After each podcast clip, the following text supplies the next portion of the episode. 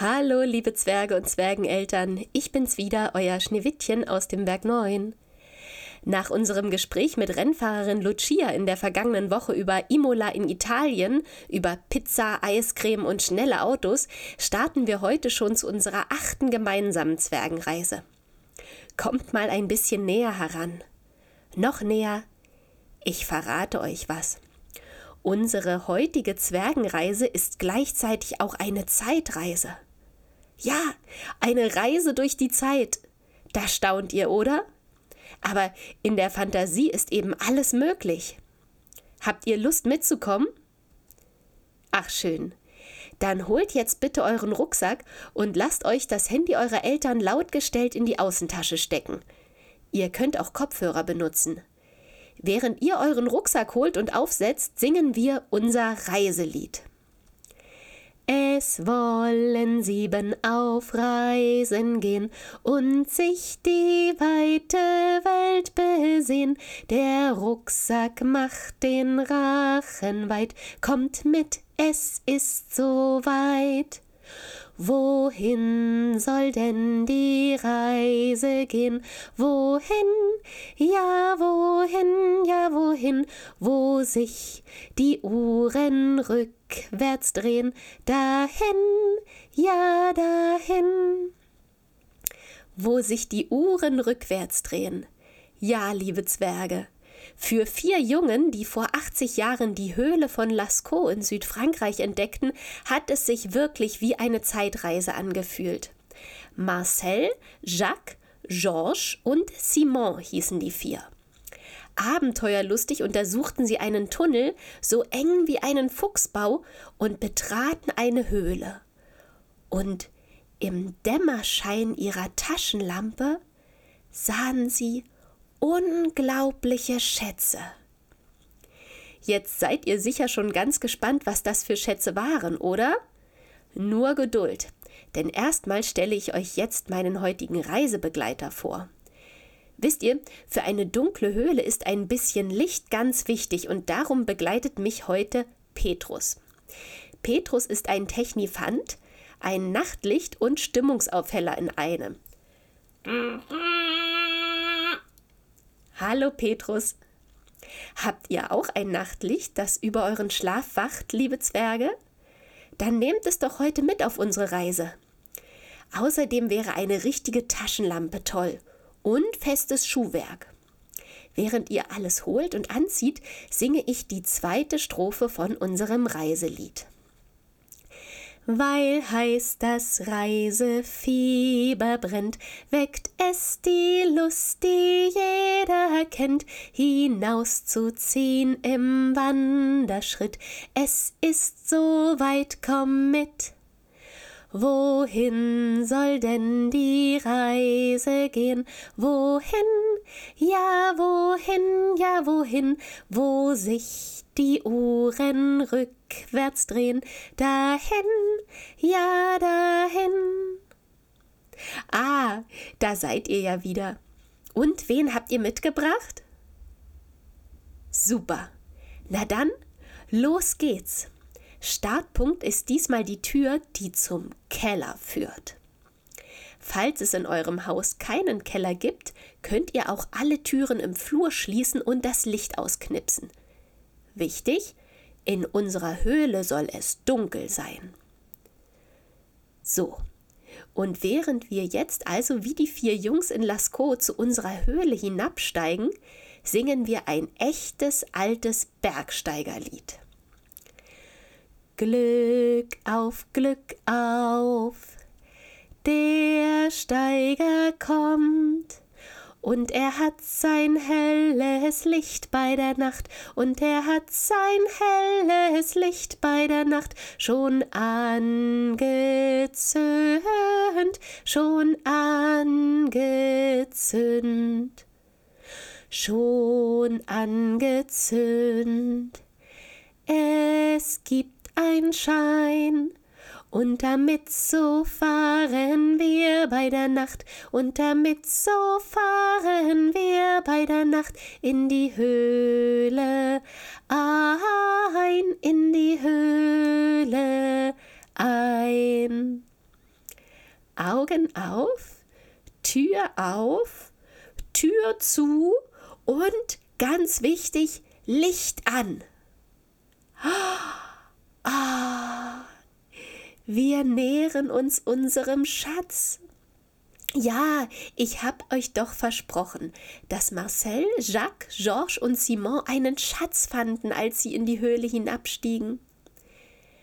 Doch Sie fanden kein Silber und kein Gold bei der Nacht, doch sie fanden kein Silber und kein Gold bei der Nacht, nur Felsgestein, nur Felsgestein.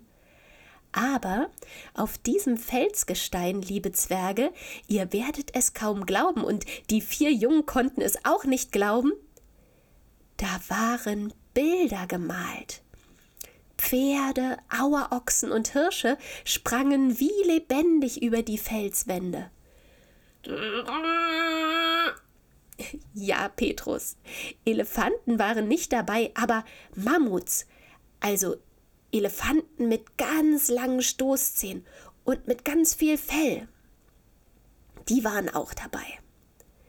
Vor zehntausenden Jahren, noch bevor die Nazca-Kultur ihre Geoglyphen in den Boden der Atacama-Wüste scharten und lange bevor Pharao Cheops den Bau seiner Pyramiden in Ägypten befahl, da malten unsere Vorfahren diese wundervollen Bilder an die Wand. In unseren Reisenotizen verlinke ich euch eine spannende Seite, auf der ihr einen virtuellen Rundgang durch die Höhle von Lascaux machen könnt. Jetzt leuchtet doch mal um euch.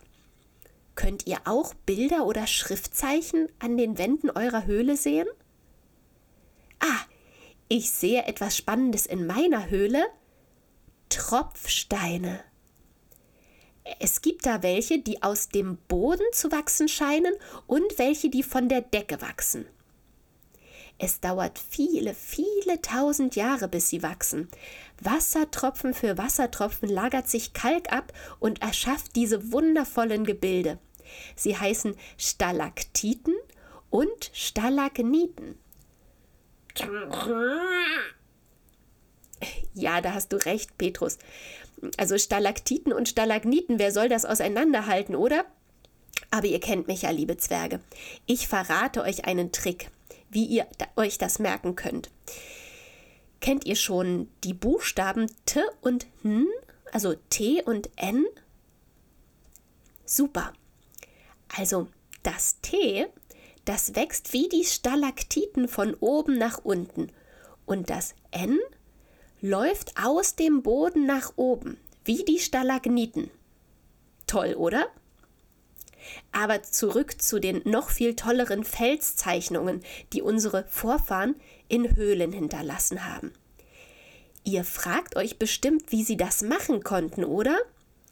Also, zunächst brauchten sie natürlich Licht, denn in der Höhle war es ja dunkel.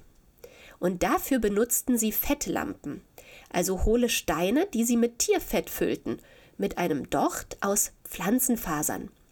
Das sah aus wie ein ganz großes Teelicht und hat bestimmt nicht besonders gut gerochen. Für die schwarze Farbe benutzten die Steinzeitkünstler Kohle aus Knochen oder Geweih. Und für die Farbe Rot und Gelb verwendeten sie Erdfarben, die sie mit Wasser und Kalk vermischten, damit sie besser an der Wand hielten. Pinsel? Ja, Pinsel gab es sogar auch, die waren aus Tierhaaren, aber noch viel lieber benutzten die Steinzeitkünstler ihre Finger. Manchmal mischten sie das Farbpulver auch mit Wasser, nahmen es in den Mund und sprühten es mit einem Blasrohr um ihre eigene Hand auf die Felswand. Und so haben sie ein echtes Bildnis ihrer selbst hinterlassen. Handabdrücke zu machen und mit Fingerfarben zu malen macht uns ja auch heute noch Spaß. Versucht es doch auch mal, liebe Zwerge. Aber Vorsicht, nicht die Farbe in den Mund nehmen. Malt eure Hände besser mit Farbe an und presst sie aufs Papier.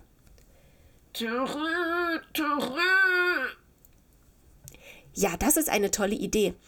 Petrus sagt, wenn eure Keller aus blankem Beton sind, dann könnt ihr ein Glas Wasser und einen Strohhalm nehmen, eure Hand an die Wand halten und das Wasser mit dem Strohhalm darum herum pusten. Eure Zwergeneltern können euch dabei helfen. Das Wasser hinterlässt einen dunklen Abdruck und euer Handabdruck bleibt als helle Stelle zurück. Keine Sorge, eure Handabdrücke bleiben keine tausend Jahre, sondern nur ein paar Minuten sichtbar, bis das Wasser getrocknet ist. Tatsächlich. Petrus, leuchte doch mal in die Höhlenecke. Da liegt etwas. Oh. Ganz schön staubig. Oh, das, das sieht ja aus wie eine Flöte. Moment, das muss ich doch mal. Oh, warte mal. Das kann man. Also.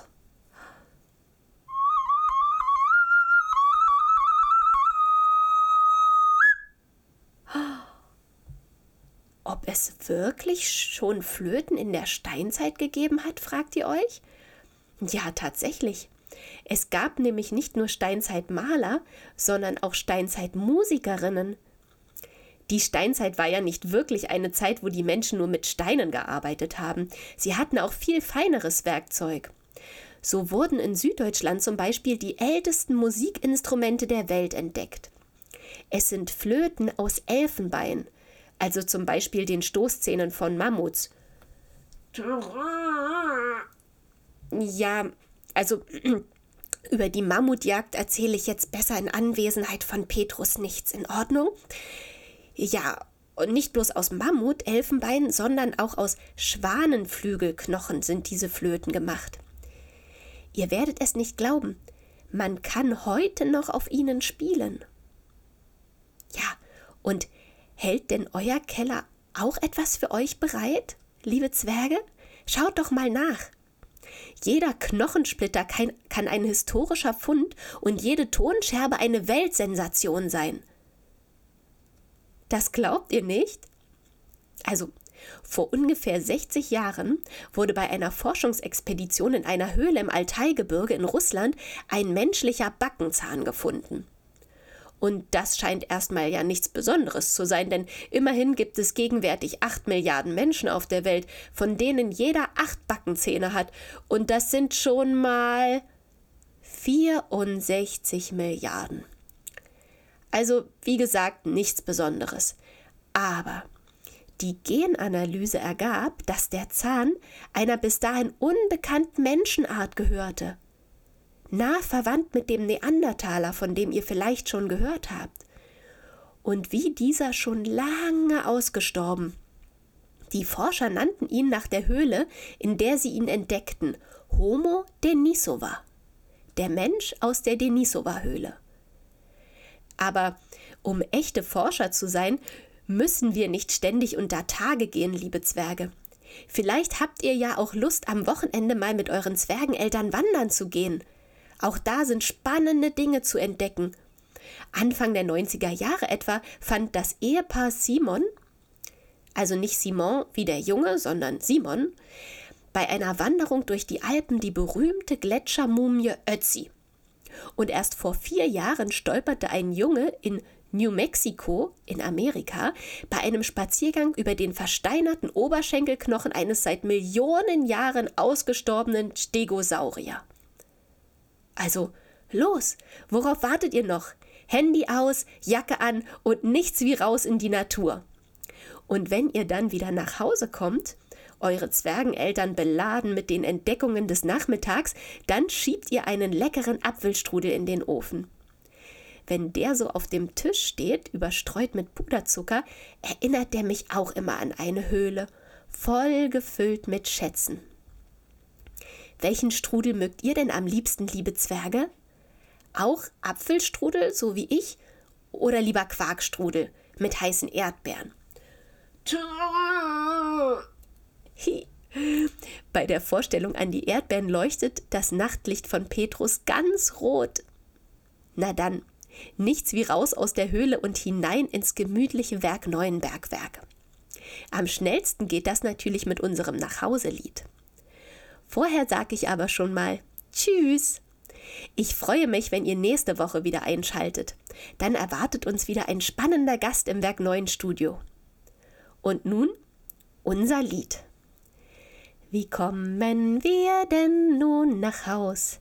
Wir schalten nur das Handy aus und schauen in einen Spiegel rein und kneifen uns ins linke Bein.